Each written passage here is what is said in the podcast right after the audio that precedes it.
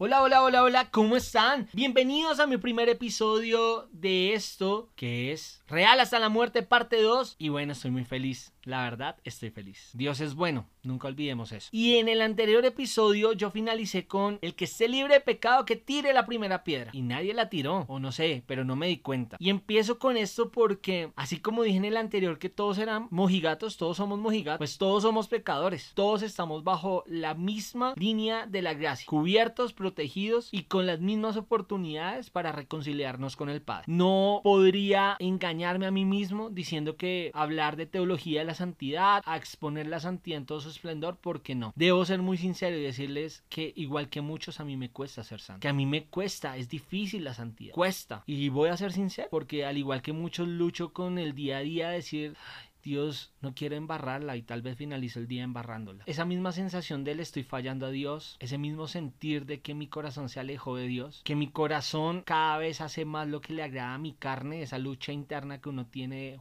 pucha, no voy a perder esta oportunidad, pero eso no agrada a Dios, ah, pero no importa porque no quiero perder la oportunidad. Yo sé que muchos han estado así. Y saben algo, a veces creo que la santidad se vuelve una carga, se vuelve una dificultad, se vuelve algo que, que trae cansancio, agota y aleja a muchos del amor de Dios pensando que Dios los va a castigar y que lo más fácil es alejarnos y hacer una vida independiente de Dios. Pero ¿saben algo? Yo creo que claramente por encima de nuestras acciones Dios ama nuestro corazón. Primero Él quiere conquistar nuestro corazón para que luego nosotros empecemos a tomar decisiones en eso que a Él no le agrada. Y Él entiende que es una continua y constante transformación que empieza de adentro hacia afuera. Él sabe que lo que más necesitamos nosotros para caminar de aquí a la eternidad es la gracia y es una relación diaria y continua con Él que nos conoce. Gracias a Dios existe Jesús, porque es mediador entre el Padre y nosotros. Y gracias a Él podemos entrar confiadamente al trono de la gracia. Me encanta porque la Biblia tiene miles de historias, bueno, no miles, pero sí muchas historias que habla de gracia, redención, de si la embarró, levántese y continúe y avance. Menos mal existe la obra de Jesús en la cruz, porque podemos confesar nuestros pecados cada día y recibir perdón. Gracias a Dios, nosotros que somos vil pecadores,